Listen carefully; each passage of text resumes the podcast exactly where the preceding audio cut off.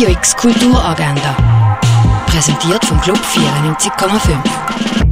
Es ist Dienstag, der 15. Juni und so kulturell kann die Tag werden. Nomadland erzählt die Geschichte von der Fern, die nach der großen Rezession im 2018 alles verloren hat. Sie hat wegen dem ihre Sachen gepackt und lebt von dort an außerhalb der konventionellen Regeln in ihrem Van als moderne Nomadin. Nomadland kannst du zum Beispiel am 2, am Viertel ab 4 oder am halb 7 im Kultkino Atelier sehen. Daheim im Kurzfilmgenuss kommen kannst du auf kurzfilmtage.ch. In vergangene Zeiten abtauchen, wo Dinos noch die Erde bevölkert haben, kannst du im Naturhistorischen Museum.